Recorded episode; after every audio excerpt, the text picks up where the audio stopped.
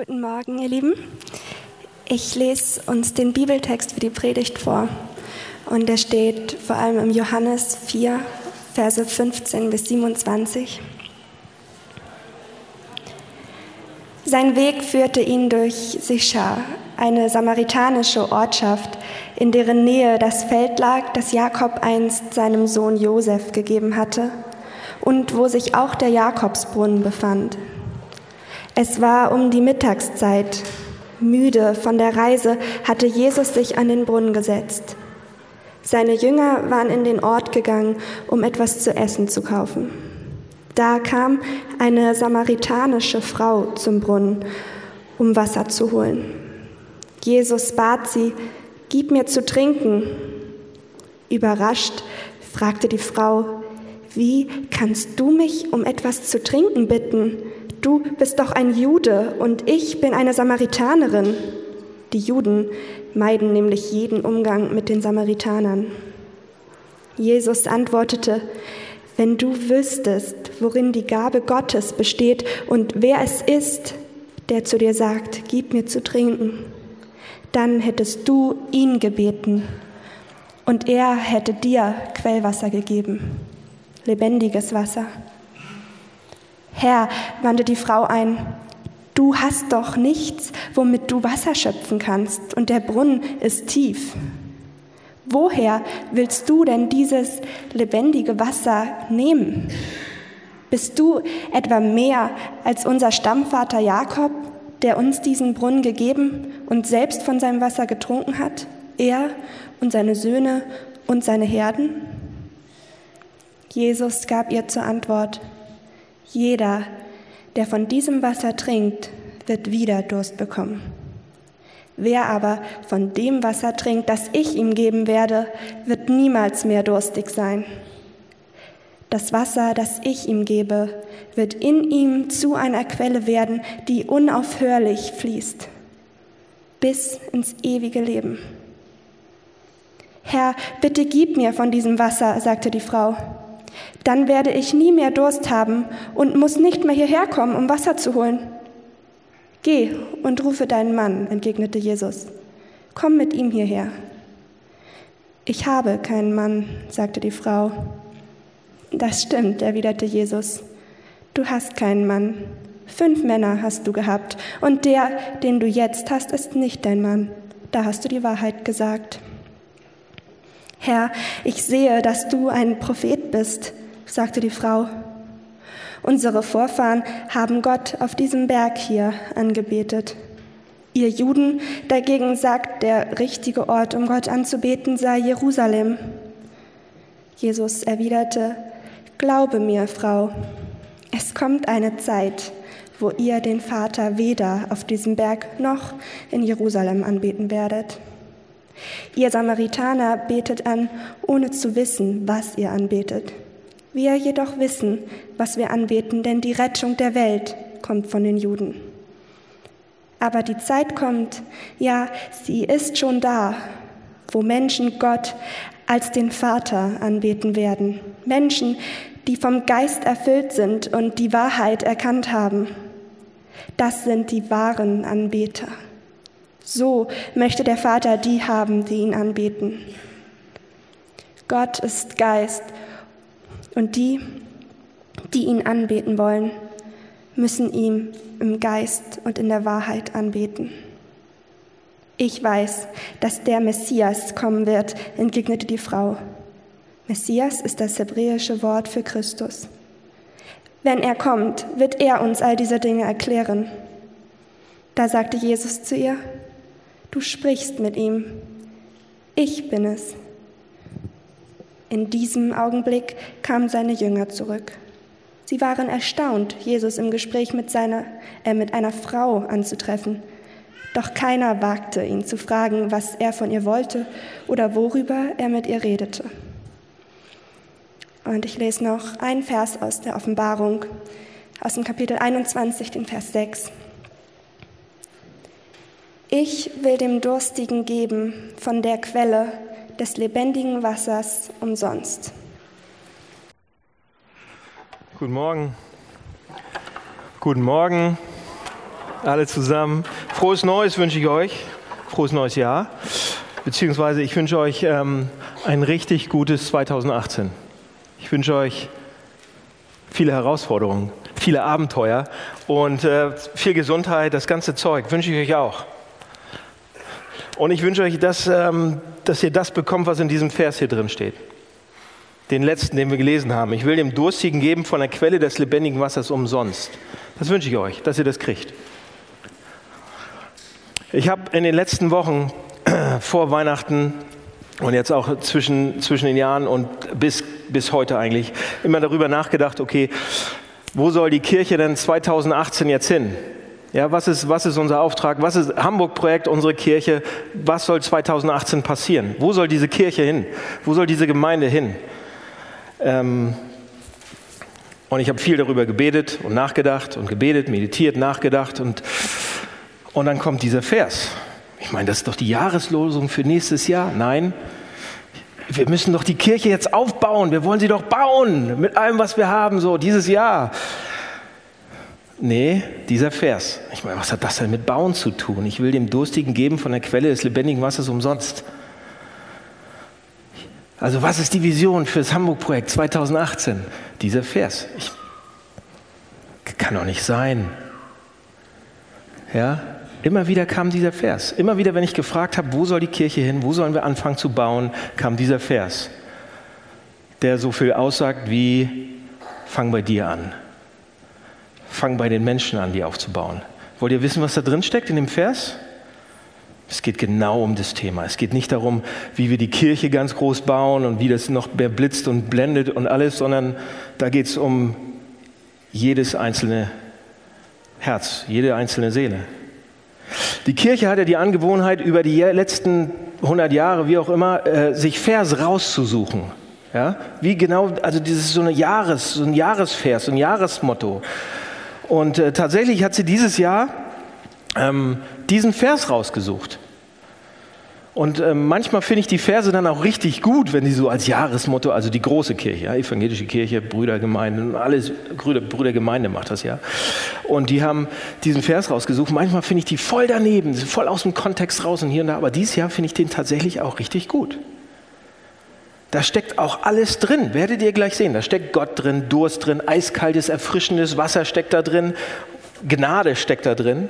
Der Vers ist so reich, dass ich tatsächlich so bei, bei der Vorbereitung, nach der Vorbereitung bei der Predigt davon überzeugt bin, dass das ein Vers für das ganze Jahr sein kann. Zumindest ist das ein Vers, der für mich dieses Jahr sehr, sehr tragend sein wird. Weiß ich jetzt schon. Ich will dem Durstigen geben von der Quelle des lebendigen Wassers umsonst. So was bedeutet das ganz genau?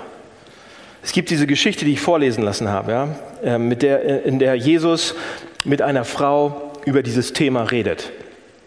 Ja, diesen Vers alleine in Offenbarung weiß man nicht, ob man ihn gleich geschnallt hätte, aber hier ist eine Geschichte, die, die genau über dieses Thema äh, handelt. Ja? Sie reden über Durst, sie reden über Wasser und noch ein paar andere Dinge, die kein Mensch versteht. Aber daraus ergeben sich, finde ich, für uns drei Fragen, die wir schaffen heute. Ja? Und da haben wir unsere Gliederung, damit wir einigermaßen durchkommen. Über was für einen Durst reden wir? Ist der erste Punkt. Über was für einen Durst reden die da eigentlich? Was ist dieses lebendige Wasser, was Jesus anbietet? Und wie funktioniert das? Hm? Drei Sachen. Über was für einen Durst reden wir eigentlich? Was ist dieses lebendige Wasser, was er anbietet, was Jesus anbietet? Und wie funktioniert es? Also, erster Punkt. Seid ihr bereit? Gott, ich bete nochmal. Jesus, wir brauchen dich jetzt für diesen alten Text und wir brauchen ähm, dich, lieber Gott, dass du uns ähm, Sachen auch klar werden lässt, dass sie vom Kopf vielleicht ins Herz rutschen und dann in die Hände. Amen. Also, alter Text, aber wir gucken uns den mal an und ich glaube, der hat ziemlich große Bedeutung für, für, uns. Jesus redet mit einer Frau. Das ist für uns heute nichts Besonderes, damals Riesending, aber da gehe ich heute nicht drauf ein. Die beiden reden, Jesus redet mit einer Frau, die beiden treffen aneinander, aufeinander irgendwo in Samaria, so eine kleine Enklave mitten in Israel, an einem Brunnen, an dem Jesus Rast gemacht hat. Und die beiden beginnen mit, sich miteinander unterhalten, zu unterhalten, so Smalltalk könnte man sagen, über, was ist das Thema? Wasser, Durst, Brunnen. Und Themen, die uns vielleicht gar nicht so naheliegend sind. Ja? Wir hier in Hamburg reden Ja, wir reden auch oft über Wasser. Fällt mir gerade ein, oder? Aber wir reden eben eher über Regen und wie viele unterschiedliche Formen von Regen es gibt. Schauer, Wolkenbruch, Fieselregen, Nieselregen, Gewitterregen, Regenschauer, Platzregen, Sturzregen, Niederschlag, Gießen, Schauern, Rieseln, Schütten, Schiffen. Habe ich was vergessen? Da gibt es noch ganz viele andere. Darüber reden wir, ja? Wenn wir über Wasser reden. Aber in diesem heißen Land Israel, heiß bis zum geht nicht mehr, 12 Uhr Mittagshitze, haben die auch über Wasser geredet, aber über Durst. Und unser Klima ist halt nicht so trocken wie das da. Die meisten von uns waren noch nie wirklich durstig, oder? So richtig durstig war keiner von uns, noch nicht. Die meisten von uns haben auch noch nie jemanden lebensbedrohlich fast verdursten sehen. Die meisten von uns haben noch niemanden gesehen, der an Dehydration gestorben ist, oder? Ich hoffe.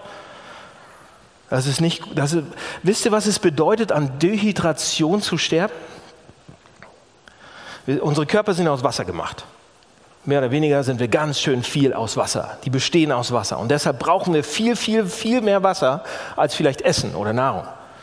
Und wenn wir kein Wasser haben und kein Essen, dann werden wir eben zuerst an Dehydration sterben und dann erst verhungern. Ja? Wenn wir aufhören zu trinken, sterben wir in normalen Umständen wahrscheinlich so in zwei bis vier Tagen. Und, und unter extremen Hitzebedingungen wenn, die, wenn es richtig, richtig heiß ist, möglicherweise innerhalb von einem Tag. Wisst ihr, wie das passiert, wenn man an Dehydration stirbt? Unser Körper verlangt ja nach Wasser. Ja, wenn wir lange nichts trinken, ihr merkt das so langsam, irgendwann trinken wir dann was. Aber jede Zelle, jeder Nerv, alles braucht Wasser. Und erst merken wir das, das beginnt eigentlich, wenn wir zu wenig Wasser haben, dann beginnt es mit Müdigkeit oder Kopfschmerzen. Ja, dann geht es weiter mit trockener Haut mit Verwirrtheit. Da war keiner von uns wegen Wasser, wahrscheinlich noch nicht. Orientierungslosigkeit, sogar Sprachstörung. Das Gehirn wird dann irgendwann nicht mehr genug durchblutet. Und Giftstoffe werden nicht mehr ausgeschieden. Und dann schwillt die Zunge an. Dann schwillt die Zunge richtig an und so, dass man nicht mehr schlucken kann. Die wird immer dicker. Und der Hals fängt an zu brennen. Und es ist fast so, als wenn man den heftigsten Sonnenbrand innerlich. Hattet ihr schon mal einen Sonnenbrand? Als Kind. Heutzutage kriegt man hoffentlich nicht mehr so oft einen Sonnenbrand, aber wir hatten alle wahrscheinlich Sonnenbrände als Kind, oder? Nicht aufgepasst? Oder beim Schnorcheln, nicht aufgepasst, ohne T-Shirt, geschnorchelt stundenlang. Sonnenbrand, so richtig heftig. Da blättert die Haut ab, das tut so richtig weh, das brennt und das stellt euch vor im Hals. Bei zu wenig Wasser. Es brennt innerlich, es brennt so in und man legt sich hin und stirbt. Und Jesus Christus hat die Dreistigkeit, er stellt sich hin und sagt, ich habe etwas, ich habe etwas, was deine Seele braucht. Mindestens genauso, wenn nicht mehr, wie dein Körper Wasser braucht. Und wie sehr braucht unser Körper Wasser? Habe ich gerade gesagt, ne? Und er sagt hier, ich habe etwas, wovon deine Seele Deine, wir reden hier über deine Seele, über dein Herz, über deine Seele, über dein Sein. Ich habe etwas, was deine Seele braucht, was sie so sehr verlangt, was sie so sehr braucht, sogar mehr als dein Körper Wasser braucht. Und dann sagt er, und wenn ihr zu irgendeiner anderen Quelle geht, dann wird der Durst nur noch schlimmer. Sagt er auch. Er sagt, von diesem natürlichen Wasser, was du immer wirst du immer, immer, was, was ihr so trinkt, wirst du immer wieder durstig werden. Von normalem Wasser werdet ihr immer wieder durstig werden. Es wird deinen inneren Durst nicht stillen können. Aber ich, sagt er, ich unterstreiche das nochmal, habe dieses besondere Wasser, er nennt das lebendiges Wasser, das sogar diesen Durst der Seele stillen kann. Und das ist eine extreme Aussage. Ich habe in der letzten Zeit einige Magazine gelesen, eigentlich fast viele Magazine, Zeitschriften durchgeforstet und gelesen. Und überall, egal fast in welcher Zeitschrift und Magazin, im Business Punk, im Spiegel, im Hamburger Abendblatt, Brand 1, in der Galore, habe ich Artikel gefunden, die Folgendes im Sinn ähnlich ausdrücken. Sie sagen, wir sind ständig auf dem Sprung, ja, ständig auf der Suche nach Glück. nach Bedeutung, nach Zufriedenheit.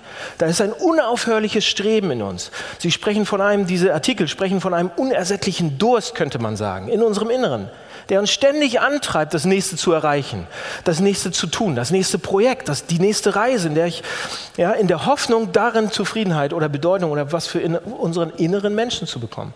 Eins der Zitate davon habe ich euch abgedruckt von Doris Durier. Kennt ihr schon mal gehört? Doris Durier, die hat in den 80ern mal den Film Männer gemacht, Komödie war super, dann in den 19, nee, 2000ern fast hat sie, der Fischer und seine Frau war auch in den Kinos, guter Film und jetzt hat sie letztes Jahr Fukushima, einen Film über Fukushima gemacht. Und sie schreibt folgendes in einem von in der Galore. Wir denken, also sie wird interviewt und sie antwortet, das ist ein Interview-Antwort. Wir denken, wenn ich erst mein Auto habe, ein Haus habe, pensioniert bin, meine Karriere geschafft habe, die Kinder erst geboren sind, dann werde ich glücklich sein.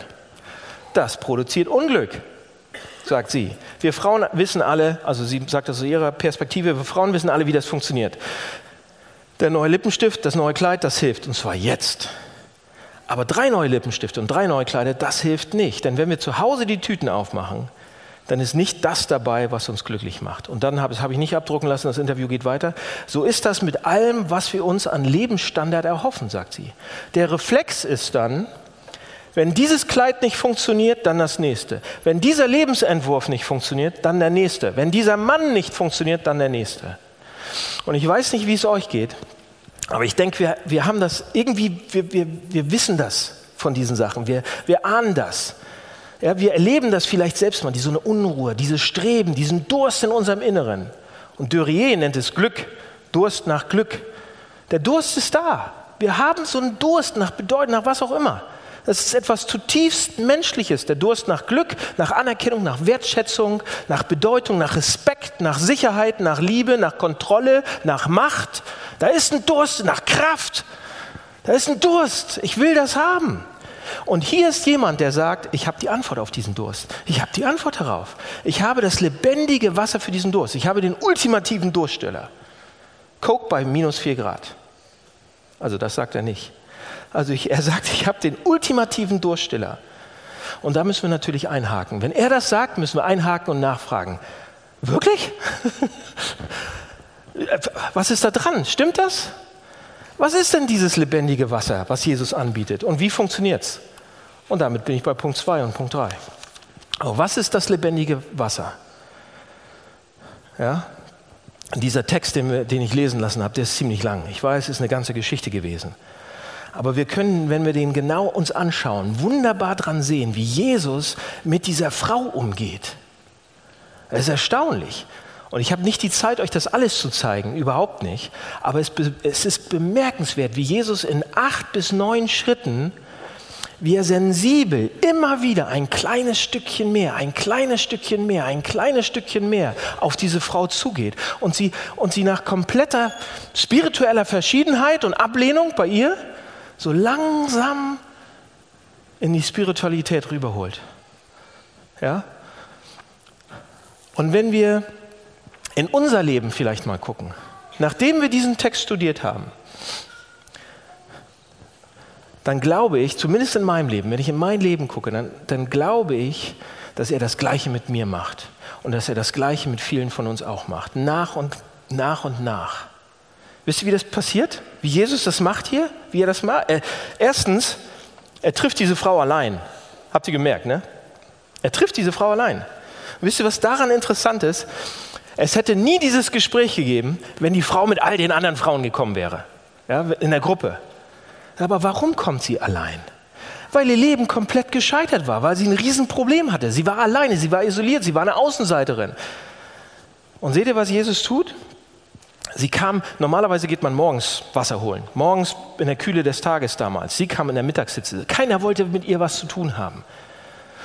Und was macht Jesus? Er benutzt das, genau das benutzt er, ihre Fehler oder ihre Probleme, die sie hat, um sie allein zu treffen.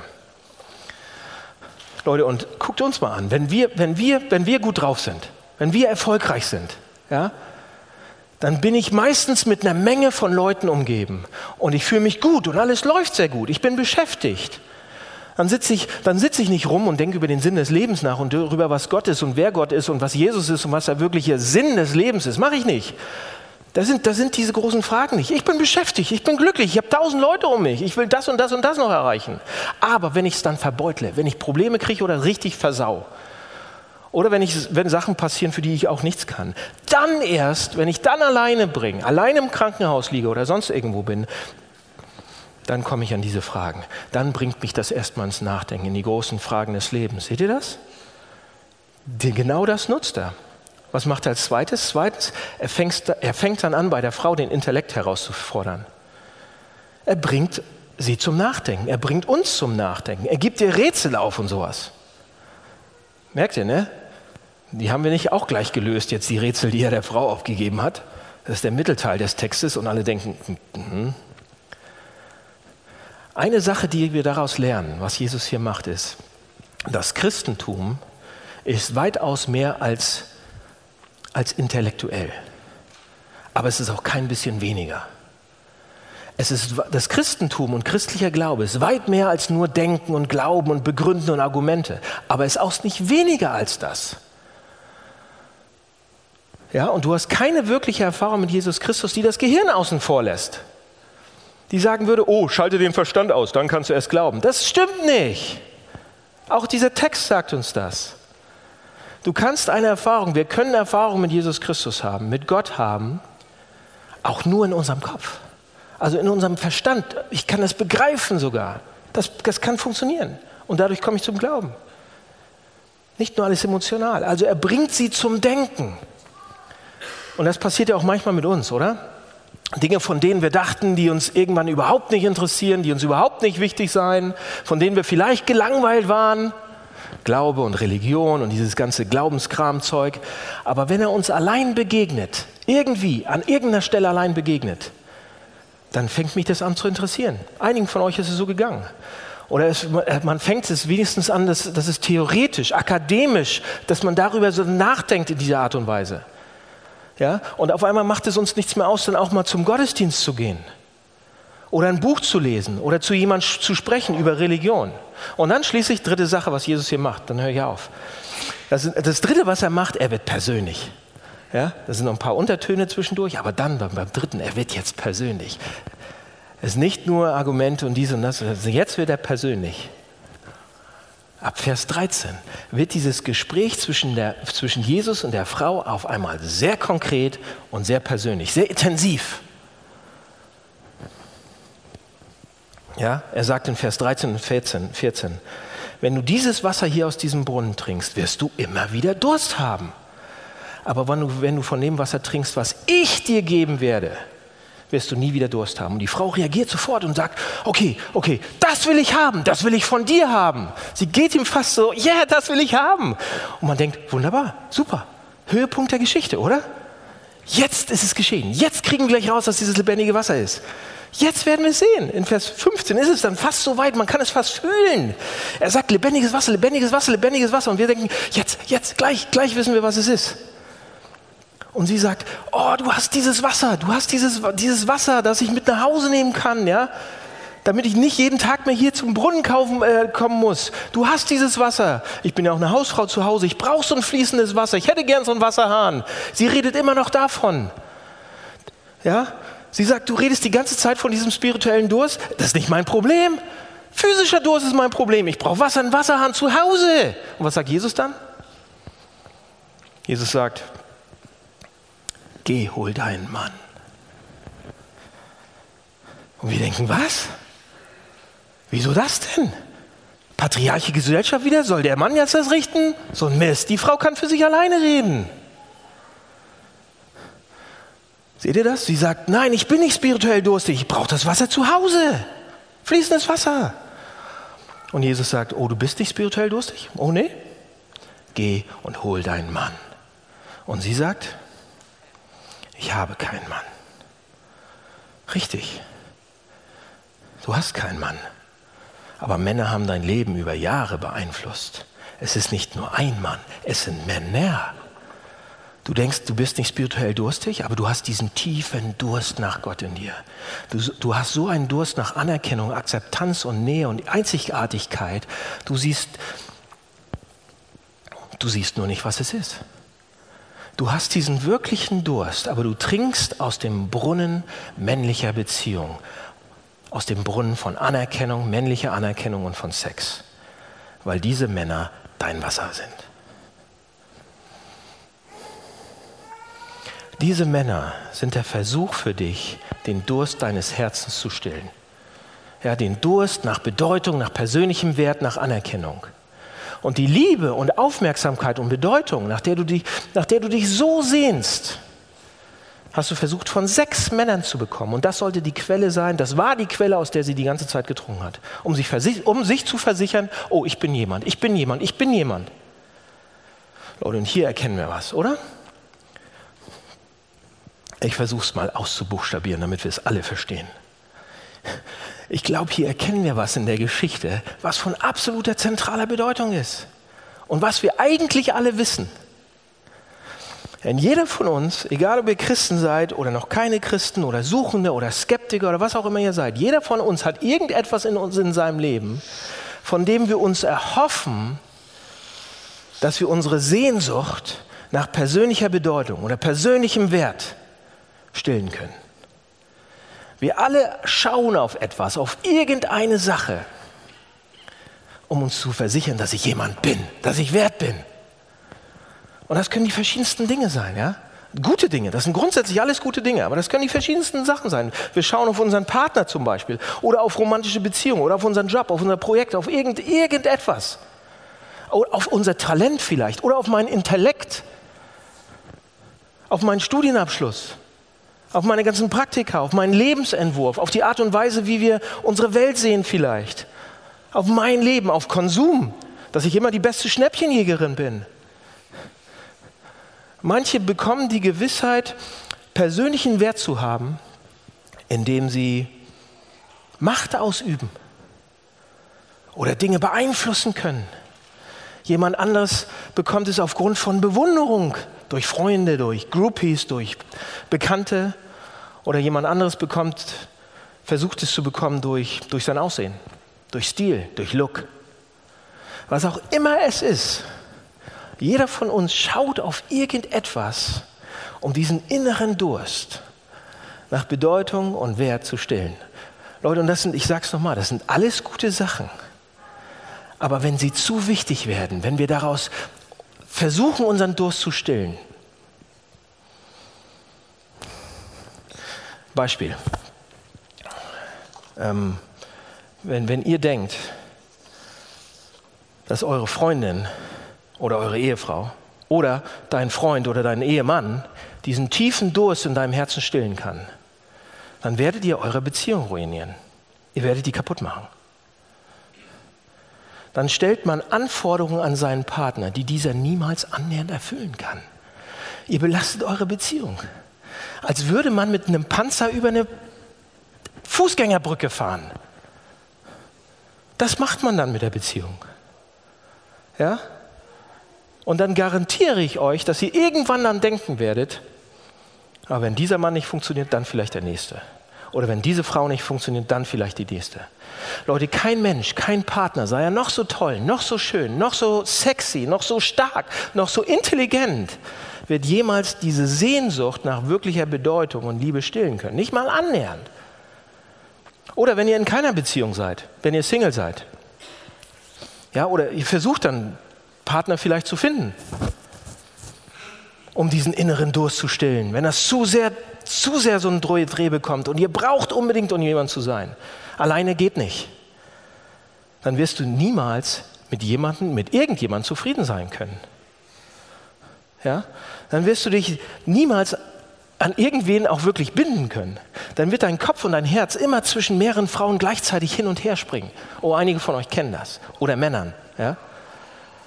Und ihr, ihr, findet niemals irgendwie den Mut, schließlich zu sagen, okay, ich lasse mich wirklich hundertprozentig darauf ein. Warum? Weil es eigentlich gar nicht um die eine bestimmte Frau geht, sondern um, es, es, es geht um irgendeine Frau.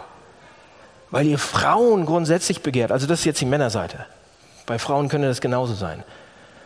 Damit sie nämlich diesen, damit die Person, die ihr begehrt, diesen inneren, diese innere Sehnsucht, die ihr habt, nach Liebe, nach Nähe, nach Vertrauen, nach Bedeutung, nach Einfluss, nach Verständnis stillen könnten.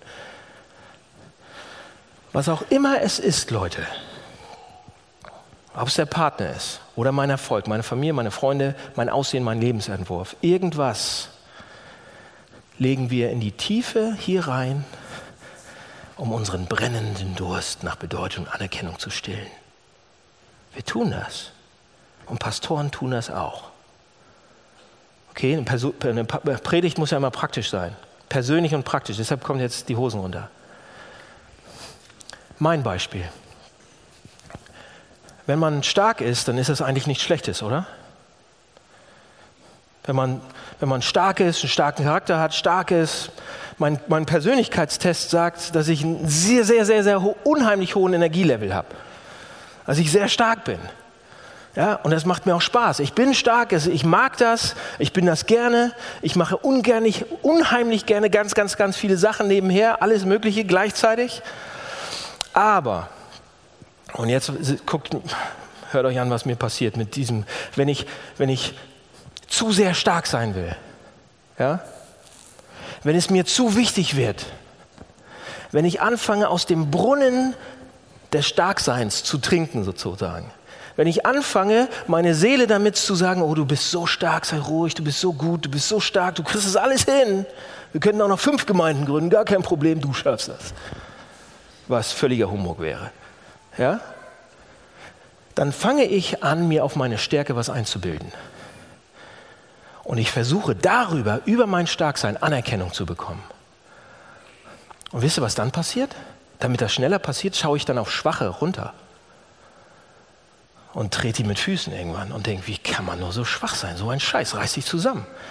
Und ich fange an, das Schwache richtig widerlich zu finden und habe absolut überhaupt kein Verständnis mehr dafür. Ich kann auch Niederlagen dann überhaupt schwer, schwer akzeptieren. Oder wartet mal, Niederlagen sind keine Option. Das ist ernst. Oder ich gestehe mir dann auch nicht ein, nicht gerne ein, nicht ein, dass ich selbst schwach bin auch. Oft. Und dann mache ich es Gott umso schwerer, mich zu schützen. Okay, das ist ein Beispiel. Ich könnte noch 15 andere Beispiele nehmen. Witzigerweise, pass auf, und jetzt, jetzt kommen wir so langsam zum lebendigen Wasser. Witzigerweise ist Gott seit Monaten dabei, an meinen Gedanken dran, an meinem, an mein, immer wieder mir Sachen ins Gedächtnis zu rufen. Genau an dem Punkt, deshalb bringe ich den ja gerade auch. Wie gesagt, ich habe diese Gedanken seit Monaten. Und der, der Gedanke geht ungefähr so, pass auf. Daniel, Du musst die Welt nicht alleine retten. Oh, scheiße, habe ich gedacht. Ja? Du musst die Welt nicht alleine retten. Ich habe das schon gemacht. Lass es mich wieder tun. Lass mich deine Schlachten schlagen. Lass mich für dich kämpfen. Wisst ihr was? Und dann habe ich zu Weihnachten, dieses Jahr Weihnachten, vor knapp zehn Tagen, ein Buchgeschenk gekriegt. Von jemand hier aus der Gemeinde habe ein Buchgeschenk gekriegt und habe das Buch aufgemacht von ähm, Jörg Berger. Habe das Buch aufgemacht und ich wusste sofort, welche Kapitel für mich sind. Die anderen habe ich so quer gelesen und dann diese Kapitel habe ich zwei oder dreimal schon gelesen. Ja? Und das war wichtig für mich zu lesen. Weil zuerst, seht ihr, was passiert ist? Zuerst kam ein Gedanke in den Kopf. Bei mir allein erstmal. Er hat mir, ist mir allein begegnet. Und dann brauchte ich was für meinen Kopf, um was zu verstehen. Und ich habe mir die Frage gestellt, als ich Buch gelesen habe, warum, warum benutze ich Starksein, um Anerkennung zu bekommen?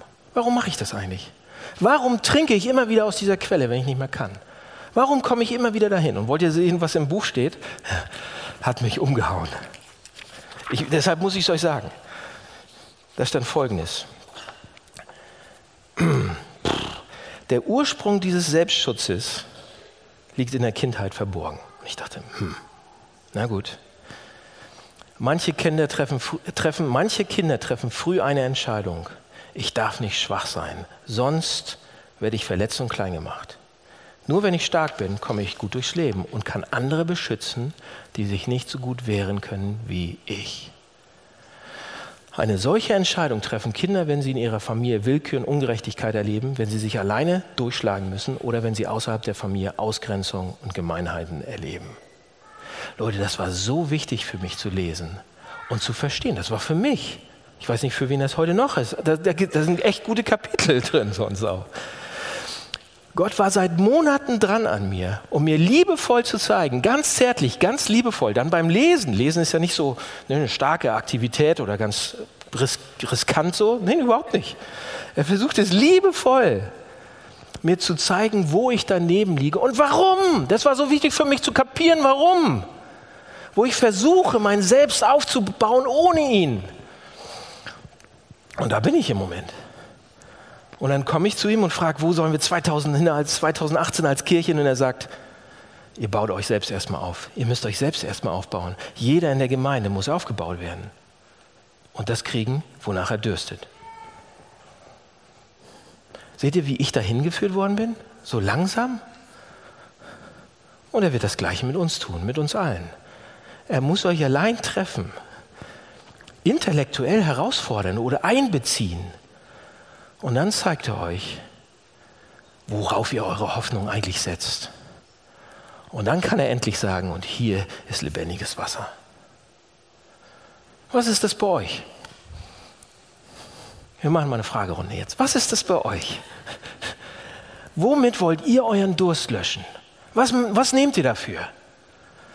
Um das herauszubekommen, und ich, ich finde, das ist, eine, das ist eine wichtige Frage, um das so rauszubekommen, ähm, wo ihr versucht, euch persönliche Bedeutung zu. Schaut doch mal, wofür ihr euch das meiste Geld ausgebt oder wo ihr die meiste Zeit investiert. Oder schaut auf eure Gefühle. Wenn man, wenn man richtig wütend wird, ja, dann kann man sich auch fragen, ist diese Sache wirklich wichtig für mich? Ist sie wirklich so wichtig, dass ich so wütend, warum werde ich jetzt wütend? Sage ich mir gerade selbst, dass ich diese Sache unbedingt haben muss? Bin ich deshalb so wütend, weil eine Sache, weil ich eine Sache nicht bekomme, von der ich denke, dass ich sie wirklich brauche, aber sie doch nicht wirklich notwendig für mich ist? Oder warum mache ich mir diese übermäßigen Sorgen? Ja? Bin ich so, mache ich mir so viel Sorgen, weil, weil, weil, weil, weil sich was androht, dass ich diese Sache verlieren kann, obwohl, weil ich denke, ich brauche sie unbedingt, aber eigentlich brauche ich sie gar nicht so? Oder warum, warum bin ich so mutlos oder hasse mich fast? Bin ich deshalb so down, weil ich etwas verloren habe oder etwas vergeigt habe und ich glaube, das wäre unglaublich notwendig für mein Leben? Worüber ärgere ich mich am meisten? Worüber mache ich mir am meisten Sorgen? Was würde mir am meisten wehtun, wenn ich es verlieren würde oder weggenommen bekomme? Und einige von uns sagen jetzt, ich bin nicht spirituell durstig. Nein. Und Jesus sagt, oh doch. Oh ja. Er sagt, oh ja, es gibt gerade einen Ort, wo, an, an dem ihr, von dem ihr gerade richtig tief trinkt, um euren Durst zu stillen. Also Jesus stellt sich vor diese Frau hin und sagt, jedes Wasser, von dem du trinkst, um deinen inneren Durst nach Bedeutung zu stillen, wird dich wieder durstig werden mal lassen. Aber ich habe ein Wasser, das dich ein für alle Mal satt macht und sitt macht. Und damit bin ich beim letzten Punkt, der ist nur zwei Seiten lang. Pass auf. Der letzte Punkt. Die Frau jetzt im letzten Aufbäumen. Ja, das ist fast wie so ein letztes Aufbäumen. Im Text seht ihr das auch. Sie will das Thema nochmal wechseln. Sie mag es nicht. Ich mag es ja auch nicht. Und sie sagt, oh, du weißt von den sechs Männern, du bist ein Prophet, du musst ein Prophet sein. Lass uns wieder über die Religion reden. Ich will nicht, dass du zu sehr persönlich wirst jetzt. Lass uns über Religion reden. Lass uns, lass uns von dieser Sache mit dem Leben wegkommen. Und dann sagt sie, äh, Rabbi, weißt du, was dieser Prophet, ne? weißt du, was diese große theologische Frage ist, um die sich alle gerade kloppen hier? Auf welchem Berg sollen wir anbeten? Das ist der ganze Text von, der, die ganze, der ganze Mitteltext. Wo sollen wir Gott anbeten? Was ist der richtige Tempel? Und Jesus ist so lustig, so witzig, so genial, was er hier macht. Er sagt nicht, oh, das ist jetzt der richtige Tempel und das ist der falsche. Hier ist die richtige Antwort. Er sagt nicht, oh, die samaritanische Kultur ist besser als die jüdische oder die jüdische anders oder die deutsche besser als. Jesus sagt es nicht. Er antwortet ihr noch nicht mal auf ihre Frage richtig und dann doch. Und zwar ein paar Ebenen tiefer. Er sagt, Vers 23, die Zeit ist gekommen. Im Originaltext steht da, die Stunde ist gekommen. Wisst ihr, was die Stunde ist, was er da meint? Immer wenn im Johannesevangelium von Stunde die Rede ist, wenn da das Wort Stunde steht, dann spricht Jesus über die Stunde seines Todes. Er meint die Stunde seines Todes. Jesus sagt, ihr braucht einen Tempel? Wirklich? Wo ihr spirituelles Wasser bekommt? Ja, braucht ihr. Ich bin der Tempel. Wie, wie, wie, wie kann Jesus der Tempel sein? Seht ihr, diese Frau hätte diesen Tempel, von dem sie wirkliches Wasser bekommt, niemals gefunden, wenn Jesus nicht selbst durstig gewesen wäre, oder? Wenn Jesus in der Mittagshitze nicht selbst dahin gekommen wäre. Weil Jesus Durst hatte, kommt dieses Gespräch überhaupt zustande. Und sie findet lebendiges Wasser. Hä? Jesus war durstig. Drei Jahre später, nach diesem Gespräch, gab es einen Tag, an dem Jesus wieder durstig war und völlig erschöpft. Und er war wieder genau, es war wieder genau um die Mittagszeit, um die sechste Stunde steht da. Stunde. Es war seine Stunde, war gekommen. Aber an diesem Tag war er nicht ein bisschen erschöpft. Er war nicht ein bisschen fertig. Er war nicht nur ein bisschen durstig. Denn an diesem Tag, von dem ich jetzt spreche, hing Jesus unter großen Schmerzen am Kreuz in der glühenden Mittagshitze. Und in Johannes 19, 18 lesen wir, wird berichtet, wie Jesus schrie, ich bin durstig. Und in anderen Evangelien lesen wir, dass er Psalm 22 betete. Völlig fertig am Kreuz betet er 22, Psalm 22. Was betet er? Den ersten Vers. Mein Gott, mein Gott, warum hast du mich verlassen? Das ist der erste Vers des Psalms. Und ein paar Verse weiter, und er kannte den Vers, die kannten die Verse damals auswendig. Ein paar Verse weiter in dem Psalm, als Jesus am Kreuz gebetet hat, diesem Psalm, da steht, meine Kehle ist ausgedörrt, die Zunge klebt mir am Gaum und du legst mich in des Todes Staub. Was heißt das? Was wird da beschrieben? Hier wird beschrieben in dem Psalm, wie Jesus Christus am Kreuz unter unvorstellbarem Durst gelitten hat. Aber nicht nur physischer Durst, nee, überhaupt nicht. Nicht nur der Durst in seinem Mund, sondern Jesus war auf eine ultimative Art und Weise durstig. Und zwar genauso im geistlichen, spirituellen, in, diesem übertragenen Sinn auch. Wisst ihr warum? Was war das Wasser, was Jesus in war? Was war die Quelle, mit der Jesus seinen inneren Durst nach Bedeutung, nach Wert immer wieder gestillt hat? Was war das? Immer und immer und immer wieder sein ganzes Leben. Es war, es war die Verbindung zu seinem himmlischen Vater. Es war die absolute Wertschätzung von seinem himmlischen Vater, die absolute Liebe von seinem himmlischen Vater, die persönlichen Zeiten mit ihm, die Nähe mit ihm. Es war die Tatsache, dass er absolut wusste, ich bin der Sohn Gottes, er ist mein Vater. Ich bin der Geliebte Gottes. Ich bin der Sohn, an dem er wohlgefallen hat. Ich bin sein, ich bin sein Lieblingskind. Das war sein Lebenswasser. Und hier am Kreuz hängt Jesus und schreit, ich bin durstig. Und er betet diesen Psalm, der zugleich von absolutem Durst spricht und von absoluter Verlassenheit. Warum? Warum ist er da so durstig? Innerlich so durstig. Wisst ihr warum? Weil Jesus am Kreuz die ultimative Trennung, die ultimative Verlassenheit von Gott, von seiner Quelle gespürt hat. Warum? Damit ich diese Trennung nicht mehr erfahren muss. Weil Jesus Christus am Kreuz den ultimativen Durst im Inneren erlitten hat, damit wir es nicht mehr müssen und eine wirkliche Zufriedenheit ins Herz kriegen können durch Gott, durch unseren Vater. Wie das? indem ich anfange darauf zu vertrauen. Nicht mehr auf Frauen vertraue, nicht mehr auf Männer, nicht mehr auf meinen Job, nicht mehr auf Sicherheiten, sondern dass ich anfange auf Gott zu vertrauen. Warum kann ich auf ihn vertrauen? Guckt, was Jesus für uns gemacht hat. Wisst ihr, wie Gott uns jetzt sieht? Wisst, ihr, was, was Gott jetzt uns sagen kann aufgrund von Jesus Christus? Das ist, Leute, das ist der Kern des Christentums, das ist der Kern dieser Gemeinde. nämlich dass du und ich durch Jesus Christus am Kreuz auch seine Kinder werden können, seine Söhne werden können, seine Töchter werden können. Ein Sohn, an dem er wohlgefallen hat, unabhängig davon, was du leidest, unabhängig davon, wie stark du bist oder wie schwach du bist. Eine Tochter, an der er, der König des Himmels und der Erde, an der er sich freut, mit der er tanzen will. Vater-Tochter-Tanz. Sein Freund, sein Geliebter, sein Kind, sogar seine Braut, werden wir durch das. Das ist der Reichtum. Das ist das Lebenswasser, was wir haben können. Das dauert lange. Seht ihr, bei mir dauert es ja noch an. Ich, ich kenne den Text schon lange. Ich kenne auch diesen Durst schon lange. Und ich kenne auch diesen Durststiller schon lange. Und er kommt trotzdem immer wieder durch diese Durst.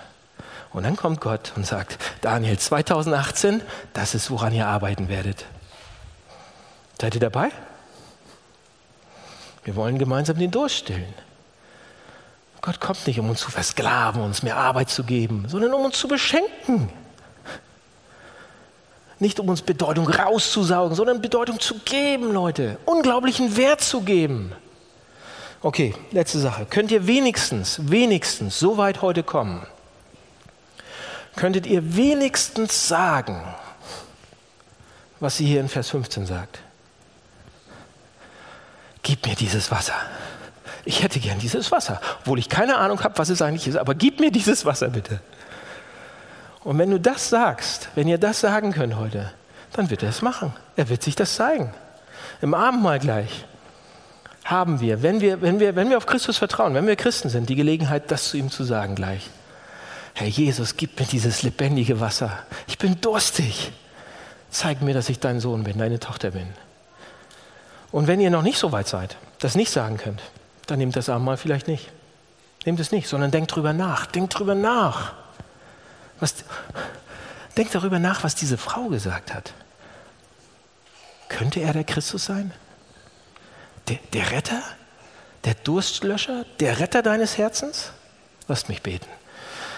Jesus, danke für diesen Text und danke, dass du unseren Durst stillen willst. Und ich habe so einen Durst. Ich habe so einen Durst nach dir. Da wird Durst gestillt. Und danke, dass ich das schon mal spüren durfte und ich brauche es wieder. Wir brauchen es alle zusammen. Bitte still unseren Durst. Amen.